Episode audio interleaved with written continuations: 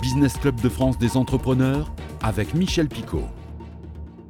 Jean-Frédéric Joliet, vous êtes le président fondateur de Mille et un repas, entre entreprise de restauration collective, mais vous n'aimez pas le terme de restauration, vous parlez de gastronomie collective. Qu'est-ce que vous entendez par là? Je veux bien, vous êtes basé près de Lyon, une ville où on mange bien, je suis assez d'accord avec ça. Mais qu'est-ce que vous proposez précisément? On, mange bien partout en France, pas seulement à Lyon. C'est vrai que Lyon est une capitale de gastronomie. Et lorsque vous créez une entreprise de restauration collective, vous avez tout de suite envie de la positionner en, gastronomie collective. La gastronomie, c'est le sens de l'accueil, c'est le sens du produit, c'est le terroir, c'est la qualité des chefs et des équipes. C'est un, tout de suite une manière de positionner l'entreprise en disant à tous les chefs et toutes les équipes et, aux élèves et aux adultes que nous nourrissons, euh, vous avez le droit de manger correctement et vous serez en plus bien accueillis. Voilà. Alors aujourd'hui, millions de repas créés en 1997, hein, c'est ça. Vous servez 100 000 repas par jour à l'année, c'est 10 à 11 millions de repas, 850 collaborateurs présents dans 160 restaurants. Alors c'est restaurants scolaires, restaurants d'entreprise, administratifs et également médico-social. Médico euh, Qu'est-ce qui vous différencie, hormis la taille, des géants du secteur? Deux choses. La première, c'est que la valeur ajoutée de l'entreprise, ce sont les chefs qui sont issus majoritairement de la restauration traditionnelle. Euh, je veux impérativement que chez Milien Repas, nous ayons et nous attirions les meilleurs chefs de la profession. Euh, nous les formons d'ailleurs à l'Institut Paul Bocuse à Lyon. Euh, tout ça pour valoriser leur savoir-faire. Euh, d'autre part, il n'y a, jamais de bon restaurant sans une bonne équipe et un bon chef. Les deux sont fondamentaux. Et donc, à partir de là, nous essayons de, de, bâtir une, une, envie, une motivation supplémentaire de la part des équipes en leur offrant la possibilité d'avoir des produits issus de l'agriculture euh, locale, bien évidemment du bio local, encore une fois, et puis euh, de tout ce qui peut sortir de manière régionale au niveau du terroir, au niveau de l'agriculture, au niveau de l'élevage. Ça, ça fait partie de vos valeurs. Les circuits courts, ça, vous le privilégiez. une petite parenthèse, j'ai regardé sur la parité dans votre entreprise, elle est presque parfaite. Alors, ça, c'est de la chance. Ce que je veux dire par là, c'est bah, que. C'est aussi une volonté du dirigeant. Oui, mais en même temps, en même temps je n'ai jamais raisonné en termes de parité. C'est-à-dire qu'on m'oblige demain à une parité et je vais me retrouver enfermé dans une obligation mmh, mmh, de. Mmh. Chez moi, ça n'a jamais été une obligation. C'est-à-dire que je considère qu'il faut que je raisonne en termes de compétences. Euh, par exemple, si jamais je prends les cuisines, nous avons d'excellents cuisiniers hommes, mais nous avons aussi d'excellentes cuisinières femmes. Et d'autre part, dans les, dans les autres fonctions de l'entreprise, la deuxième personne après moi dans l'entreprise, c'est une femme. Mm, mm, mm. Mais par ses compétences, certainement pas parce qu'on m'a obligé à avoir une parité. Donc je vous dis, et très sincèrement, d'une manière humble, c'est un, tout à fait un hasard si jamais nous sommes en tout cas, c'est réussi. parité. En tout cas, c'est réussi. Il y a aussi un autre euh, programme que vous menez. Ce programme s'appelle Zéro Gaspille.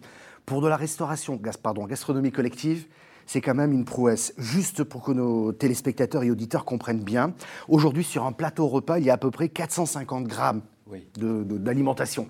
Sur ces 450 grammes, entrée, euh, plat, dessert, eh bien, on va en jeter 167, c'est-à-dire un tiers du repas par personne est jeté, ce qui est énorme. Vous avez lancé un programme qui s'appelle Zéro Gaspille et vous êtes arrivé à atteindre les 20, moins de 20 grammes de déchets alimentaires par personne et par repas.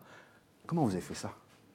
Alors, déjà à la base, euh, je parle de ça il y a 15 ans en arrière, j'ai rencontré une femme extraordinaire, s'appelait Sœur Emmanuelle, qui m'a dit en quoi tu peux m'aider avec ta Boostify?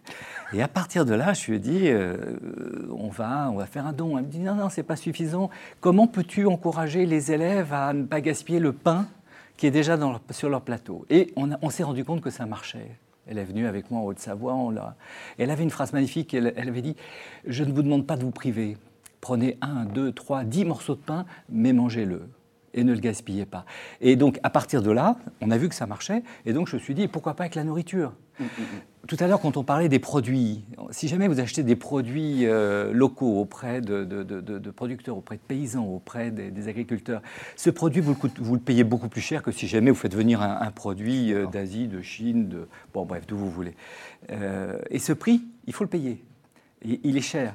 À partir de là, si jamais vous avez compris que le tiers de votre repas passe à la poubelle, bah, vous, allez vous, allez créer des restaurants pardon, qui euh, vous changez totalement le modèle. C'est-à-dire que plutôt que de donner des, des, ramequins pleins de hors-d'œuvre, des, assiettes pleines de nourriture, etc. Vous dites à l'élève, tiens, voilà une assiette, tu vois là-bas, il y a un superbe buffet de hors-d'œuvre, tu vas te servir. Mais j'ai le droit de prendre ce que je veux? Oui, tout ce que tu prendras, tu le manges. Et puis une fois que tu auras fini ton hors-d'œuvre, bah, avec la même assiette, tu iras te servir de légumes. Et le jour de navets, bah, tu auras des navets. Donc tu pourras goûter les navets. Et puis le jour des frites, tu pourras prendre mm. des frites. Et autant que tu en veux. Ça veut dire que ça marche. Ça marche. C'est ta volonté, on pourrait croire que c'est le contraire. Et ça marche ça marche. Il y a une responsabilité de la part. En fait, vous, êtes dans des restaurants de gastronomie collective, mais qui sont des lieux d'éducation, aussi bien pour les jeunes que, à travers les jeunes, pour les parents et les adultes. C'est quand même une belle idée d'économiser effectivement cette alimentation, de ne plus la jeter, pour pouvoir ensuite peut-être la réinvestir euh, ailleurs dans les produits et, et, la qualité des produits. Juste une petite parenthèse, et après on va voir d'autres initiatives en France. Mais par exemple, chez vous, il n'y a qu'une seule assiette pour le chaud et pour le froid. Quand on sert quand même 100 000 repas, ça veut dire qu'il n'y a que 100 000 assiettes à laver et pas 200 000. C'est énorme sur le plan environnemental et sur le plan financier. Vous avez trois créations de richesse dans cette démarche. Vous avez une création de richesse humaine, parce que toutes les équipes sont valorisées. Vous avez une création de richesse économique, parce que tout ce qui n'est pas gaspillé, c'est quelque chose que vous pouvez réinvestir dans des produits de qualité, et aujourd'hui on en a besoin. Et puis vous avez une création de richesse écologique. Et c'est ce que vous êtes en train de dire, c'est que cette création de, les, 200, les 200 tonnes qui sont euh, chaque jour jetées, il faut qu'elles soient euh, transportées ensuite par des camions mmh, poubelles. Mmh. Donc vous imaginez, tout ce qui n'est pas acheté n'est pas jeté dans les poubelles, donc c'est magnifique.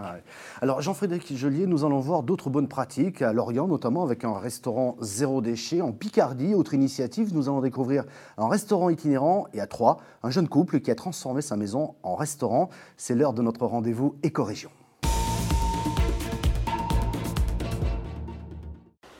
Un café-restaurant, objectif zéro déchet, l'idée a germé dans la tête de Thaïs il y a plus de deux ans. On a fait beaucoup de récupération, notamment du bois. Euh, éviter de mettre du placo, mais mettre plutôt euh, une alternative qui est recyclable. La majorité des équipements en cuisine sont d'occasion. Côté approvisionnement, plusieurs solutions.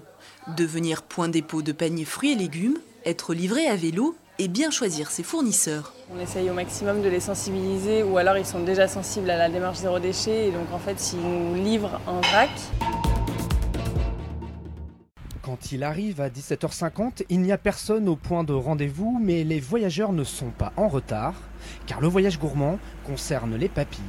Aujourd'hui, la découverte se fait à Salancy. Il faut s'installer, il faut tout mettre en place pour le premier service à 19h. Hier Saint-Gobain, aujourd'hui Salancy et demain Ménécy, le voyage gourmand s'arrête chaque jour dans une localité des alentours de Chauny. La carte est conséquente, elle propose trois choix d'entrée plat et dessert, cuisinés maison par Marie-Lise.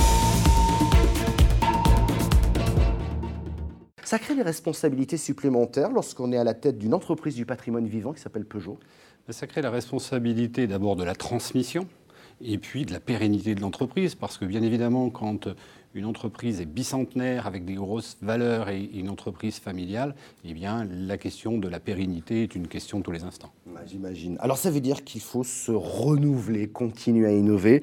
Qu'est-ce que vous proposez aujourd'hui chez Peugeot Saveur? En fait, aujourd'hui, euh, la marque Peugeot dans l'entreprise Peugeot Saveur s'articule autour de cinq univers, qui sont les univers, comme vous le voyez ici, avec quatre des articles des, cinq univers. Euh, tout ce qui est autour de l'univers de l'épice, autour de l'univers euh, du vin et du whisky, de la cuisson, des couteaux et bien sûr du café. Voilà, donc là, on a un moulin à poivre. C'est quoi, c'est un petit verre à whisky qui est, Alors, Oui, la recherche, en fait, qui nous anime dans nos produits à travers l'ingéniosité, parce que l'ingéniosité chez Peugeot, ça fait partie de l'ADN de marque, c'est quelle valeur ajoutée on amène à un produit. Alors, vous faisiez allusion au verre, mais c'est un verre à whisky qui a une forme qui est étudiée de manière à dégager le côté organoleptique pardon, du whisky, un socle en zamac qui permet, lorsque l'on a passé au congélateur avant, de rafraîchir le whisky et non pas de le refroidir parce que euh, la dégustation n'est pas la même. vous avez remarqué que le verre est vide, à déguster avec modération, bien entendu. Euh, je voudrais qu'on s'arrête juste sur le plat qui est au, à, four, là. Oui. Euh, c'est un plat d'une marque Apolia oui. qui est donc dans votre giron, mais lui est fabriqué en Bretagne pour le coup. Il est fabriqué en Bretagne, il est 100% français, là aussi avec un vrai savoir-faire, avec une valeur ajoutée qui se caractérise à la fois, c'est le seul plat à tarte qui a des poignées, et puis surtout une inertie thermique qui permet de garder la chaleur pendant 30 minutes. Donc sur des produits qui peuvent paraître des produits simples et basiques à la base, il y a une vraie réflexion derrière d'ingéniosité. Ouais, j'imagine. Euh, je pense au moulin. Cette forme, on la connaît depuis euh, des décennies et des décennies. Il a évolué de temps en temps, parce que certains ont des moteurs électriques, euh, enfin, certains sont transparents, avec un design un peu plus vintage aussi, j'en ai vu. Vous vous positionnez comment avec ces ustensiles dans le milieu, le haut de gamme? Comment vous dans le, dans le quartile premium. Dans le premium. Parce que nous sommes une manufacture, nous revendiquons le côté made in France. il y a un vrai savoir-faire, une vraie technologie française. C'est pour ça d'ailleurs que nous produisons 2,5 millions de moulins par an. Ouais. On va parler de la diversification parce que c'est ce que vous avez enclenché euh, au, sein de Peugeot. Mais tout de suite, ce que je vous propose, c'est de découvrir des entreprises un peu partout sur nos territoires qui ont souvent plus de 100 ans et qui ont des savoir-faire uniques. C'est l'heure de notre rendez-vous Éco-Région. Maison Fabre, c'est une euh, société qui aura bientôt 100 ans, qui a été fondée par mon arrière-grand-père. Nous sommes à Millau, qui est la capitale du Gant. Millau parce que l'Aveyron dispose de très grands troupeaux de brebis grâce à Roquefort et que nous travaillons principalement à Lannion, qui est un bassin d'emploi de gens qui savent travailler le gant à l'aiguille ou à la machine ou à la coupe, chose qu'il n'y a pas dans d'autres villes. La particularité de notre produit, c'est l'exception dans les matières premières, dans les demi-produits et les meilleurs ouvriers du monde qui travaillent dessus.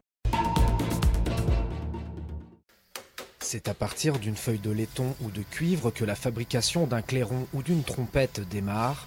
Stéphane va découper, cisailler, façonner le métal à la main. BGM Quenon fait partie des derniers fabricants d'instruments de musique à vent et à percussion indépendants de France. Actuellement, euh, on n'est plus que deux. Il y a une absorption euh, de la plupart des facteurs dans le monde de la musique euh, par des grosses holdings. Le savoir-faire développé ici est unique. Ils ont vraiment un son qui est caractéristique de chez nous. Mais c'est vrai que chaque instrument, du fait que les opérations sont faites à la main, euh, va avoir euh, son petit caractère. C'est presque du sur-mesure. Hôtel 5 étoiles, opéra de Paris ou encore yacht de multimilliardaires, bien plus que de simples sièges ou canapés, ce sont de véritables objets d'art fabriqués ici dans la petite commune de Liffol-le-Grand. Même si aujourd'hui c'est la capitale du siège qui est reconnu de manière nationale, on est quand même dans un tout petit village au fin fond des Vosges et on fabrique pour le monde entier de Birmanie, palissandre des Indes, Assamela d'Afrique pour des meubles exotiques, mais également essences locales comme le hêtre des Vosges, spécialité de la maison Henriot. Henriot euh, essaie à la fois de préserver ce savoir-faire en travaillant avec ses grands hôtels, ses grands designers, et à la fois de toucher un public un petit peu plus euh, moderne. Implantée dans la commune depuis plus de 150 ans, cette entreprise familiale mise sur l'innovation.